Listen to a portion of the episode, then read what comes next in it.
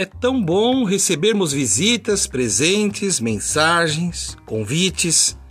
É muito bom recebermos boas notícias, palavras que iluminam o nosso modo de pensar, conselhos inspiradores. É realmente motivacional acolhermos as novas ideias que chegam com o avanço da ciência, da tecnologia, da arte e da cultura em geral.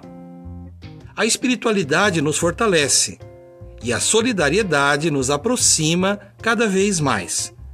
Só não podemos nos esquecer de que a porta que abrimos para tudo isso em nossa vida somos nós que abrimos. Nesse caso, a porta se abre pelo lado de dentro. Fiquemos atentos ao que vamos encontrar do outro lado da porta.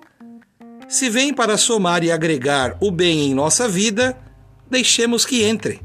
Seja bem-vindo tudo que nos traz paz, esperança e garantia de uma parceria com a calmaria.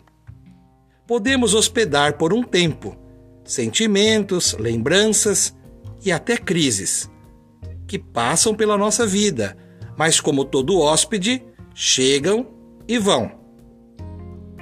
O que é bom permanece. Afinal, tudo é um grande aprendizado. Temos que assumir o controle sobre o que vamos permitir entrar e permanecer em nossa vida. Do outro lado da porta haverá sempre uma surpresa, mas do lado de dentro de cada vida, um ser humano destinado à felicidade. Cultivando a cultura de paz, um grande abraço.